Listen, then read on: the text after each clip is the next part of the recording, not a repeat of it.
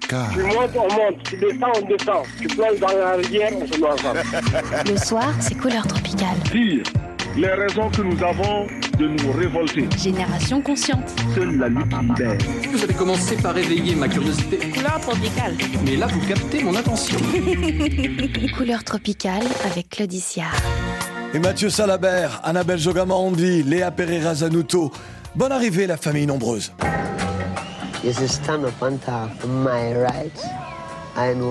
Je revendique et je défends mes droits. And I don't care who the guy is. Et je ne laisserai personne les bafouer. Car ce sont les miens. C'est comme ma vie. Tout ce que j'ai, c'est ma vie.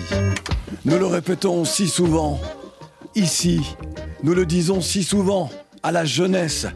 Il n'y a qu'une vie, vous n'avez qu'une vie, et personne ne doit bafouer vos droits. Le 11 mai 1981, vers midi, le prophète du reggae, Bob Marley, s'éteint dans un hôpital de Miami des suites d'un cancer. Il n'avait que 36 ans. 43 ans après sa disparition, ses chansons continuent de toucher nos cœurs, nos esprits et à éveiller nos consciences. Le 14 février 2024, la sortie du biopic Bob Marley One Love, réalisé par Reynaldo Marcus Green avec Kingsley Ben Adir, a rappelé au monde le rôle essentiel que Robert Nesta Marley a joué pour un monde plus juste.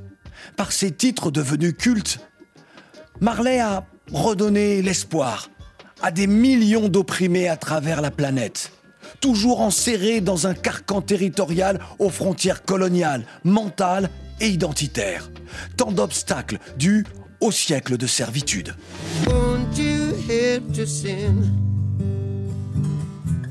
These songs of freedom is all I ever have. Redemption songs. T'as écrit ça quand? Toute ma vie.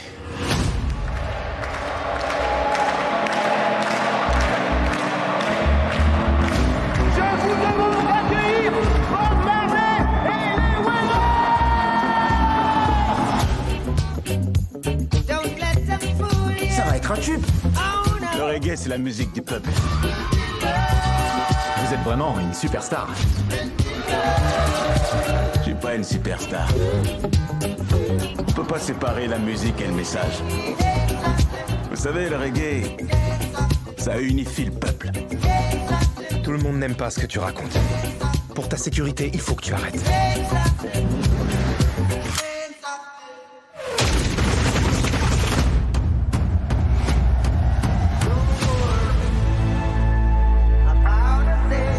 Bob, je sais que c'est dangereux.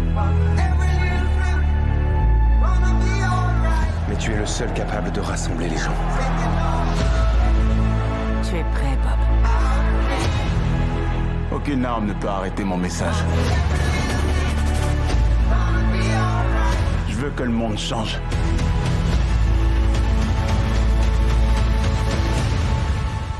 Et là, c'est le moment.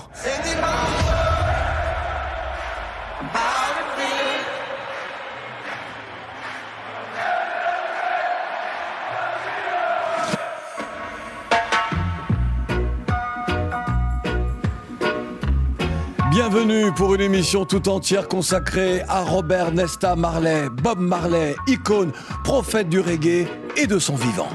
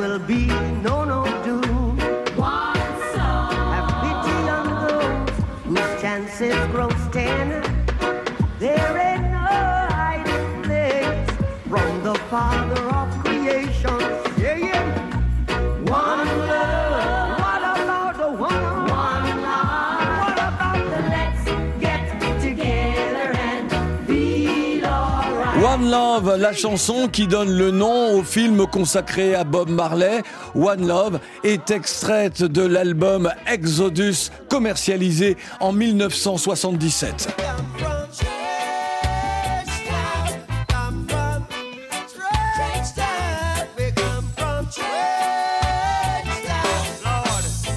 We'll free the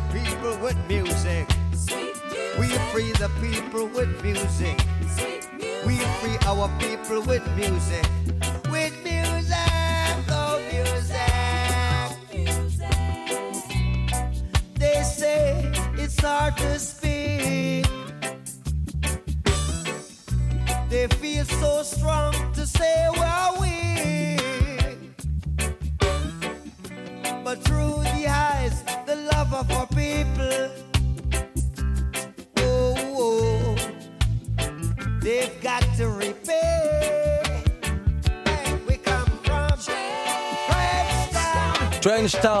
un ghetto où Cédella Booker Marley, la mère de Bob, s'était installée en 1954. Bob l'y rejoindra en 1959. Robert Nesta Marley est né le 6 février 1945.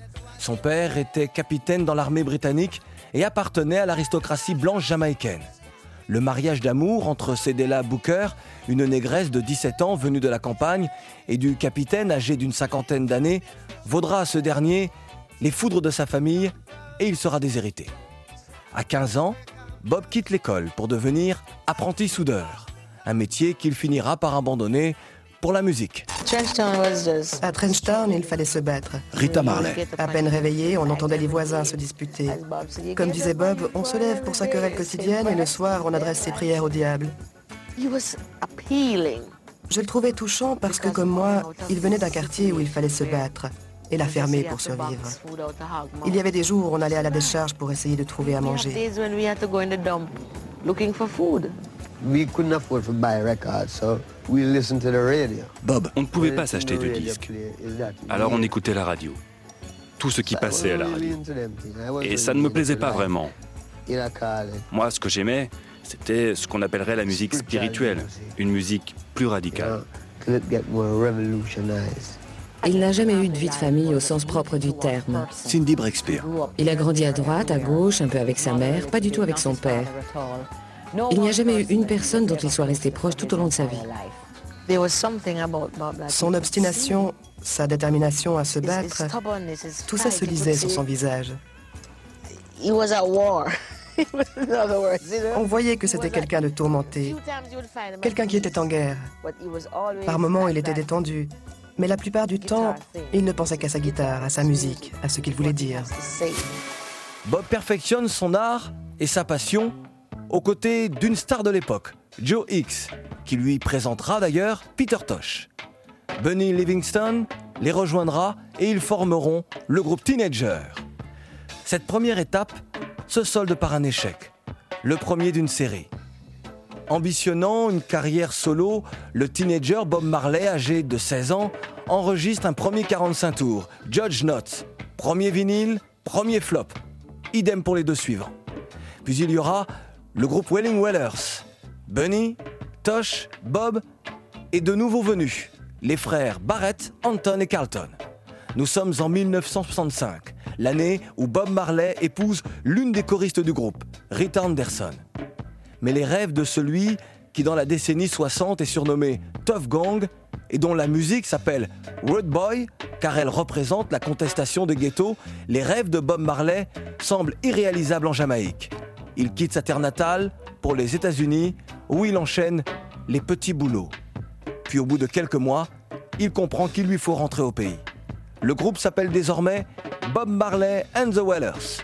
Le premier succès arrive au début des années 70. Mais la route fut longue et difficile. Beaucoup voient en Bob Marley le symbole d'une réussite sociale, oubliant la spiritualité de sa musique, le rastafarisme étant depuis son retour des États-Unis au cœur de son œuvre. La plupart des gens dans la rue parlent de capitalisme et des choses comme ça. Regarde, demande à Neville Guerrick. Il peut te dire à quel point j'ai travaillé. Je ne suis pas quelqu'un qui ne bosse qu'une fois. Je travaille tout le temps et très fort pour les concerts. La Jamaïque n'avait pas une très bonne image à cette époque-là. Et je travaillais dur.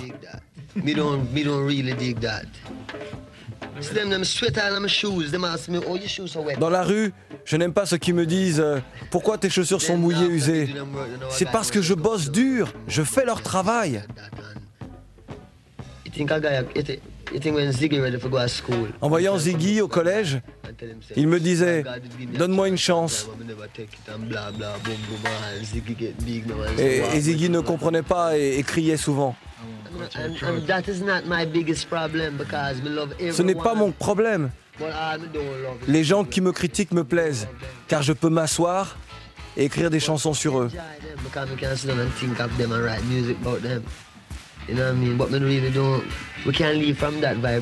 On ne peut pas vivre dans cette vibration négative. On doit quelquefois être positif et sympa. Et j'aime chanter les chansons d'amour de façon naturelle. On peut chanter des chansons d'amour, mais, mais elles doivent avoir et offrir plus que I Love You. Something baby, baby, I love you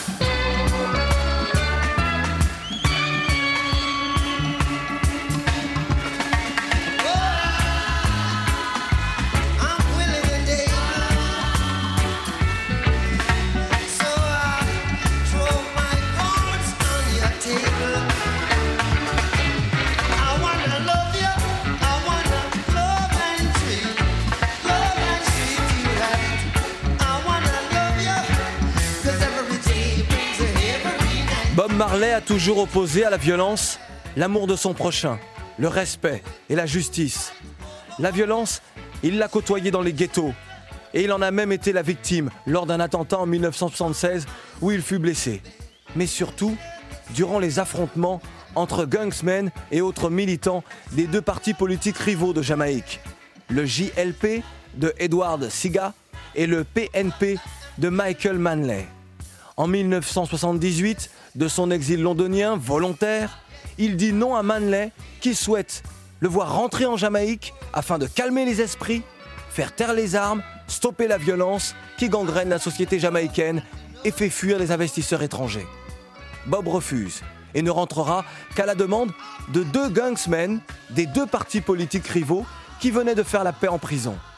Ces deux meurtriers exprimaient par leur démarche la volonté des gens des ghettos. Et lors du concert One Love Peace à Kingston, il fera Manley et Siga se serrer la main. Il le regrettera plus tard. Durant ces années 70, Bob Marley est devenu une star planétaire. Mais chez lui, en Jamaïque, les jalousies sont tenaces. Il se souvient. J'étais chez moi dans mon jardin et dans la rue, tout le monde donnait son avis. La plupart des musiciens Étaient paresseux à cette époque-là. Bonnie Peter et moi ne savions pas ce qu'il se passait. Alors qu'on a travaillé, travaillé. Mais je sentais que je ne pouvais pas rester en Jamaïque dix ans de plus parce qu'on avait beaucoup travaillé et qu'il y avait beaucoup de critiques. Je suis quelqu'un qui a souffert dans le ghetto. Le dernier endroit où j'habitais était une ville fantôme jusqu'au moment où le gouvernement a tout rasé.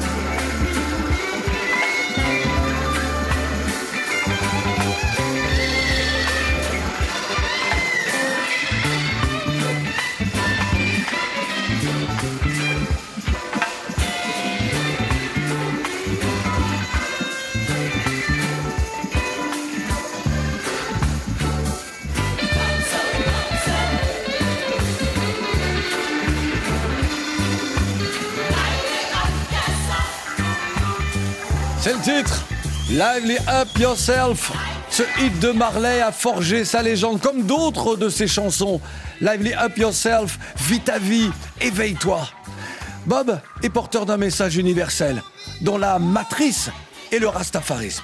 Bob Marley a véhiculé sur toute la planète l'idéologie Rasta. Les Rasta, une dizaine de milliers de Jamaïcains, dont le dieu est Haïlé Sélassié, le Négus, ancien empereur d'Éthiopie. Mais surtout, il a exporté le reggae, une musique qu'il a transformée en chant d'amour et de révolte, dans lequel il dénonce les oppressions et la misère. Oh yes. Movement of the people. So I say, you know, the whole truth about the whole thing. La vérité, c'est que Dieu donne la vie à l'homme et Dieu dit qu'il doit vivre. Tandis que la politique tue les hommes, les divise. Ils ne sont plus ensemble. Et ce qui arrive, c'est que les gens s'entretuent pour des idées politiques. Je pense que sans la politique, les gens vivraient plus libres.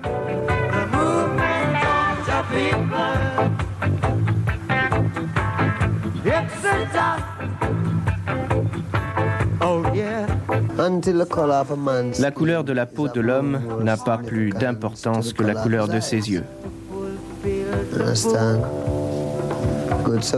Je ne pense pas que la couleur soit une chose primordiale. Ce qui est important, c'est ce que l'homme a dans la tête. Ça, c'est la réalité. Nous le disons souvent dans Couleur Tropicale, la véritable richesse, euh, ce n'est pas une matière première, mais c'est ce que l'homme, la femme, l'être humain a dans la tête.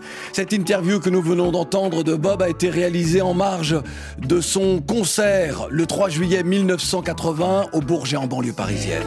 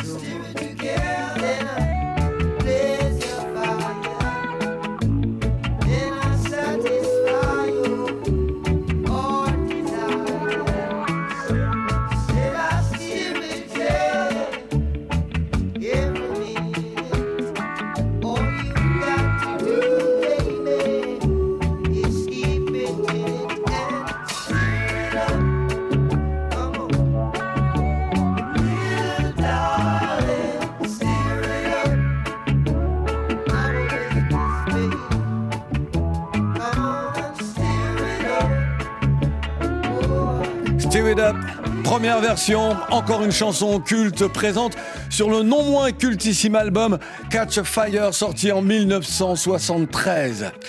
Les Whalers partent à la conquête des États-Unis, car à l'époque, conquérir le monde, c'est avoir été adopté par l'oncle Sam.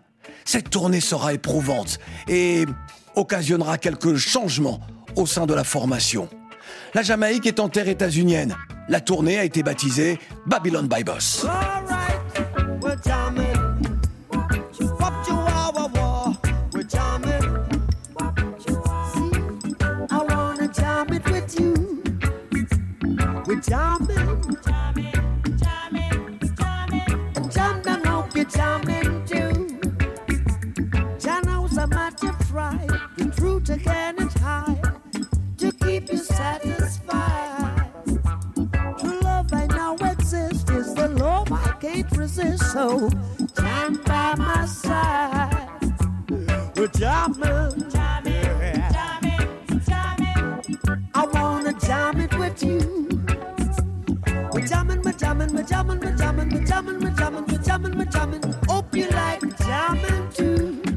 Jamin, 1977, un standard du reggae, extrait d'un album culte, Exodus, qui permit à Bob Marley et les Wellers d'occuper durant plusieurs semaines la première place du top 10 anglais. En France, l'album était également un énorme succès, mais les États-Unis n'avaient pas encore accueilli Marley et ses musiciens en stars qu'ils étaient devenus en Europe, en Afrique, dans la Caraïbe bien sûr, et en Amérique du Sud. Il faudra attendre 1978 pour que les médias américains consacrent Marley.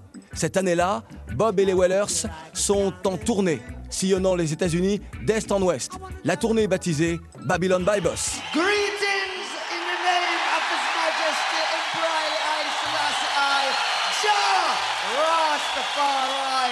Ever living, ever faithful, ever sure, Selassie I the first.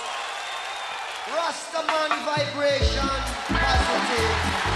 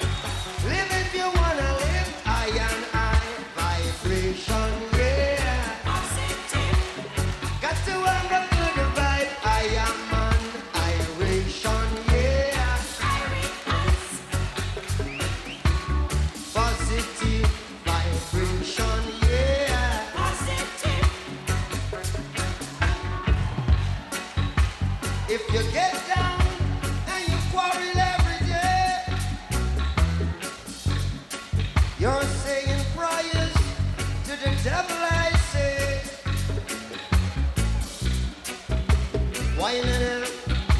one another hundred.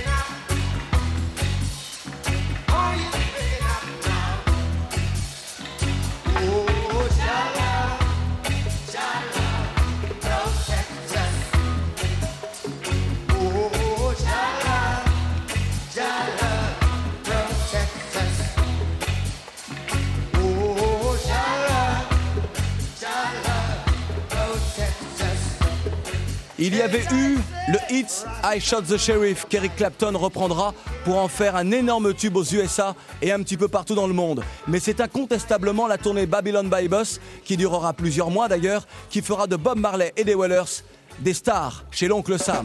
Babylon.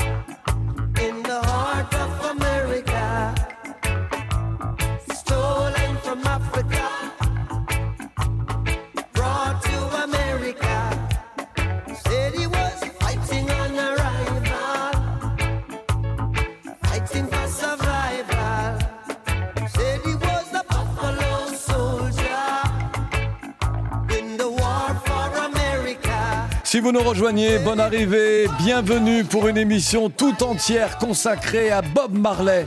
À l'instant, Buffalo Soldier, enregistré en 1978 et commercialisé en 1983 après la mort de Bob sur l'album Confrontation. Lorsque j'étais enfant, en pension dans le sud de la France, une émission m'a permis de garder un lien avec les cultures afro. C'est Bananas sur France Inter, présenté par Bernard Lenoir et Patrice Blanc-Francard, que voici. Écoutez bien.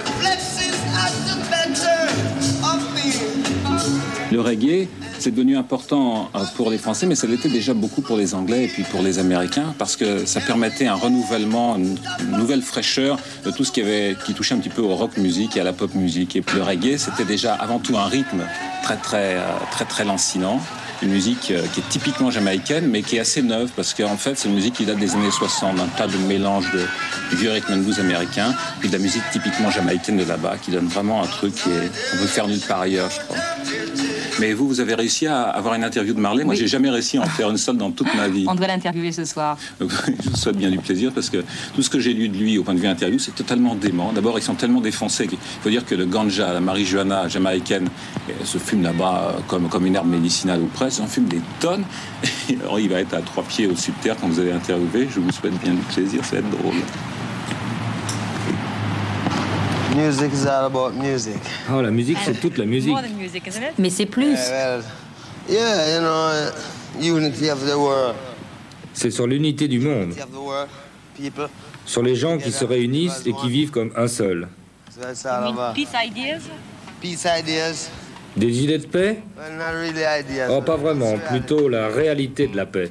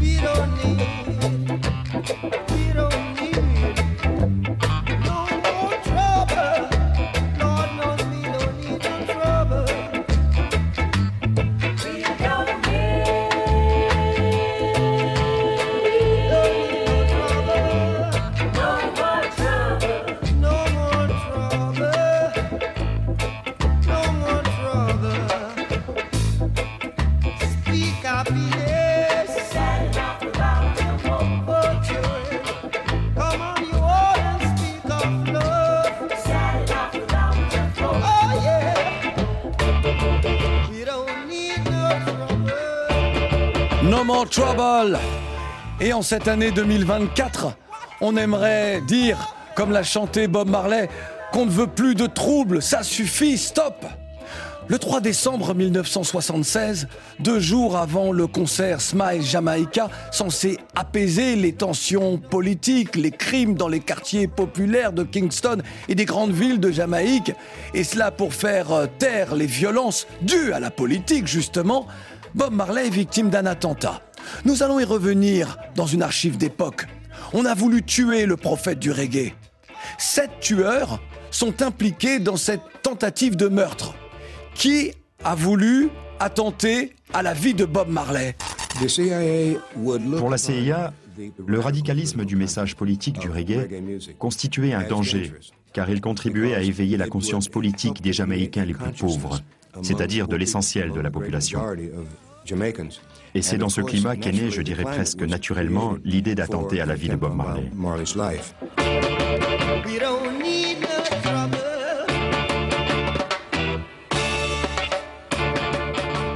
Bob aggrave son cas en acceptant une proposition du gouvernement. Participer à un grand concert gratuit que les organisateurs ont baptisé Smile Jamaica. Bob rêve d'unir son peuple grâce à la musique, mais les politiciens veulent simplement l'utiliser et obtenir son soutien lors des prochaines élections. Les Whalers n'avaient pas eu le choix. Les Whalers étaient la voix du peuple. Ils étaient les yeux et les oreilles du peuple. Pour pouvoir rester en place, les politiques se sont servis de Bob pour toucher les jeunes, pour toucher le peuple. C'est tout ce qui les intéressait. Bob était musicien, il voulait jouer pour le peuple. Les politiciens, eux, ne voyaient que leurs intérêts. Jamais ils ne se sont demandé si ça pouvait être dangereux pour Bob.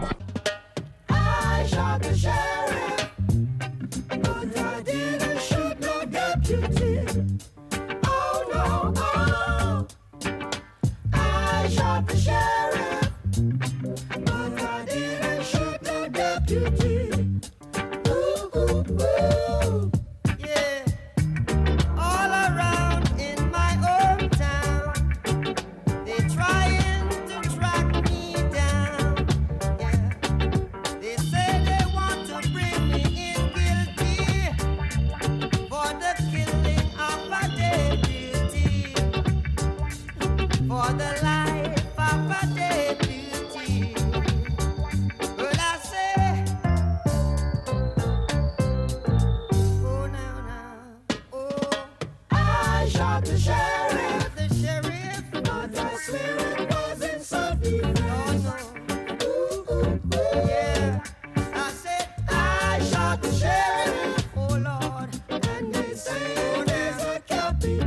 Marley and the Whalers pour I Shot the Sheriff 1973, extrait de l'album Burning. Le dernier voyage de Bob Marley en terre africaine fut au Gabon, début 1981.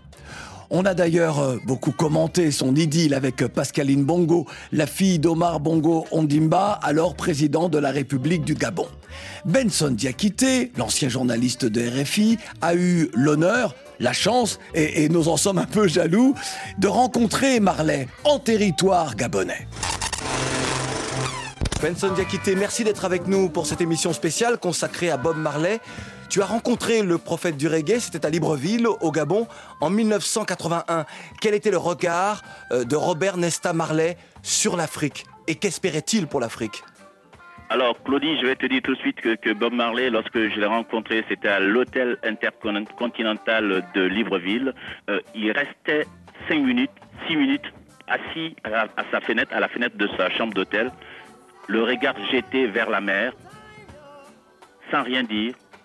Et après, il revenait à toi, tout en disant Quel beau pays, quel beau continent l'Afrique. Et j'ai l'espoir que demain, le pouvoir économique, le pouvoir social viendra du continent africain. Mais il avait des inquiétudes également, vu les guerres qu'il y avait dans certains pays, également le comportement de certains politiques africains. Bien sûr, il a eu quelques déceptions, parce que pour lui, l'Afrique était un continent vierge où les gens sont gentils, mais il a remarqué que dans certains pays, une certaine couche de la population avait tout le pouvoir, aussi bien pour pouvoir politique et pouvoir économique, et qu'il y avait une majorité qui souffrait. Alors pour lui, c'était inconcevable.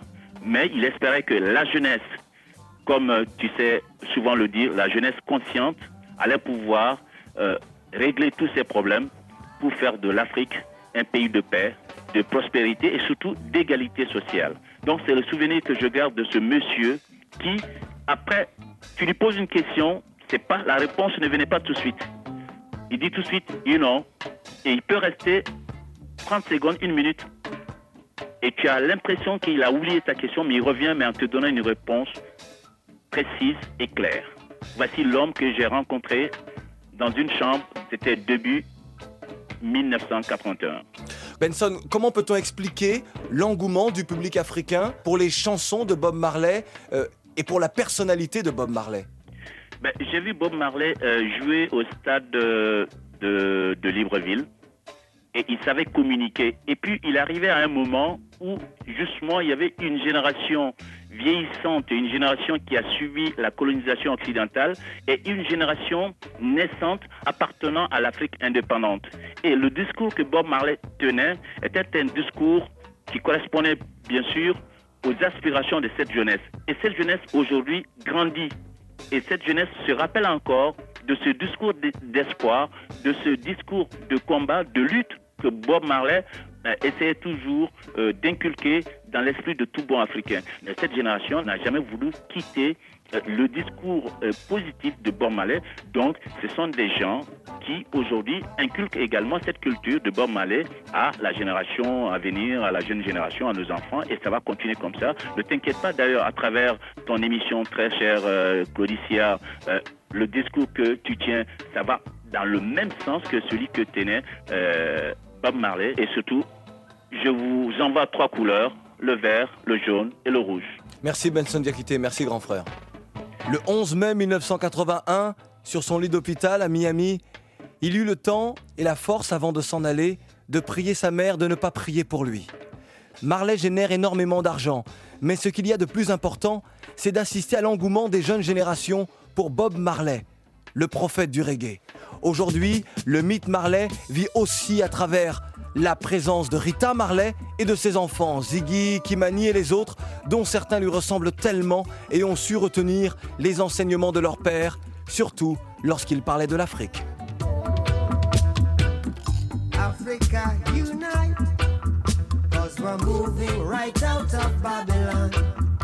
and we're going to our land. How good and how pleasant it would be before God and man, yeah, to see the unification of all Africans,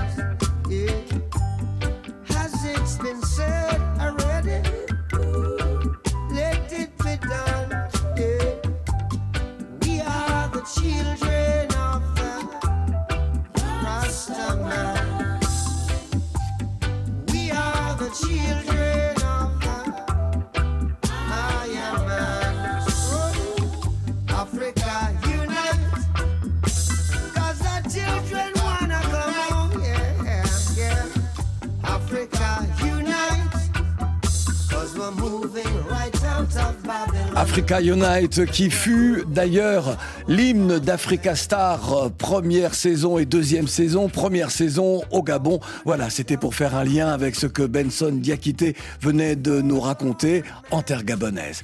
Africa Unite, ou lorsque Lorsqu'un Caribéen rend hommage au continent d'une partie de ses ancêtres déportés d'Afrique, cette chanson est surtout un message exhortant l'Afrique à s'unir face à un Occident tout-puissant et uni. L'unité était l'obsession de Bob Marley. Cet afro-caribéen mythique, totémique, restera éternellement jeune. Le 11 mai 1981, Bob Marley s'éteint dans un hôpital de Miami. Il avait donc 36 ans. Le 25 mai 1981, la Jamaïque est en deuil et accompagne son héros en sa dernière demeure. Le dernier hommage des Jamaïcains à Bob Marley, c'est tout d'abord cette foule qui se presse devant les grilles de l'Arena, une grande salle de Kingston où le corps du chanteur a été exposé. Pas de larmes, pas de cris, simplement une émotion immense. Rarement on a vu un peuple s'identifier à ce point à un homme, un gosse vivant à Trenchtown, quartier misérable de la capitale, devenu un héros national. Bob Marley est mort, mais sa musique vit encore. Une petite phrase devenue slogan, répétée en leitmotiv par des milliers et des milliers de Jamaïcains pendant ses obsèques du roi du reggae. Le reggae, c'est une musique qui n'est pas seulement un rythme à la mode, mais qui est surtout, et en grande partie grâce à Bob Marley, un véritable phénomène social, culturel et politique.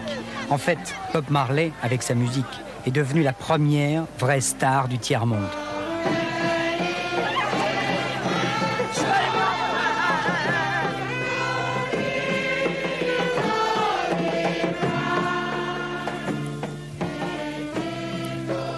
Après la cérémonie religieuse dans l'église orthodoxe éthiopienne, la Jamaïque a offert à son héros d'impressionnantes obsèques nationales.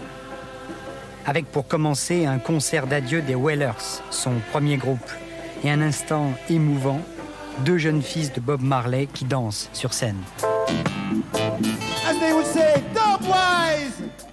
Dubwise! Dubwise!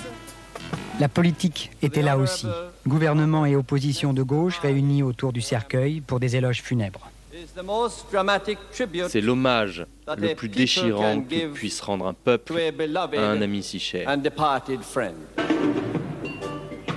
Robert Nesta Marley était devenu, il y a quelques mois, chevalier de l'Ordre du Mérite, l'une des plus hautes récompenses attribuées à un Jamaïcain. Et Robert Nesta Marley, le héros, le messager, le prophète, est enterré maintenant dans son village natal, à Nile Miles, près de Sainte-Anne, sur la côte nord de la Jamaïque. Et jusqu'au dernier moment, les Jamaïcains l'auront fêté. Il repose dorénavant dans un mausolée qui lui a été consacré. Celui que le monde entier considère comme le symbole même du reggae vient d'entrer dans la légende. Les funérailles de Bob Marley, un reportage d'Antenne 2, aujourd'hui France 2, signé Gérard Rolls. Vous avez entendu le Premier ministre d'alors, Édouard Siga, descendant de colons, l'un de ces hommes politiques jamaïcains pour qui tant de Jamaïcains noirs sont morts lors des campagnes électorales. Et puis, vous l'avez également entendu, on ne saura jamais si la CIA n'est pas impliquée dans la mort de Marley. Bob Marley est l'unique artiste décédé il y a 43 ans et dont les adeptes, les fans de moins de 30 ans se comptent par millions à travers le monde. Bob Marley est devenu un héros universel et ses chansons rappellent encore et encore la cruauté humaine dans nos sociétés dites modernes et l'amour et le respect indispensables à la vie de tous car un autre monde est possible et c'est une urgence. Terminons cette émission consacrée à Bob Marley avec le plus vendu de ses singles, Could You Be Love, 1980, l'album Uprising.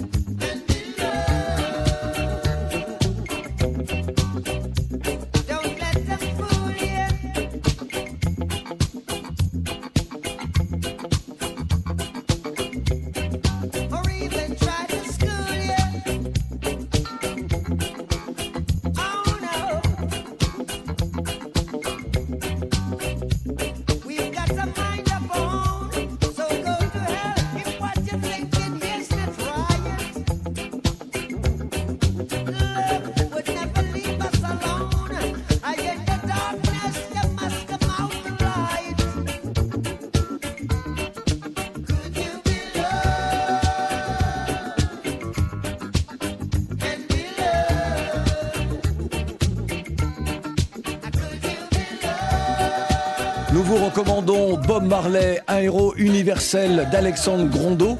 L'ouvrage vient d'être réédité et nous vous le recommandons chaudement. Et puis, rendez-vous ce samedi sur RFI à 13h30 temps universel, 14h30 heure de France. Dans l'épopée des musiques noires, Joe Farmer reviendra sur la sortie du film événement Bob Marley One Love de Reynaldo Marcus Green sur les écrans français depuis mercredi. Salut Bon, dis donc, c'était bien, c'était même euh, super. On se retrouve demain.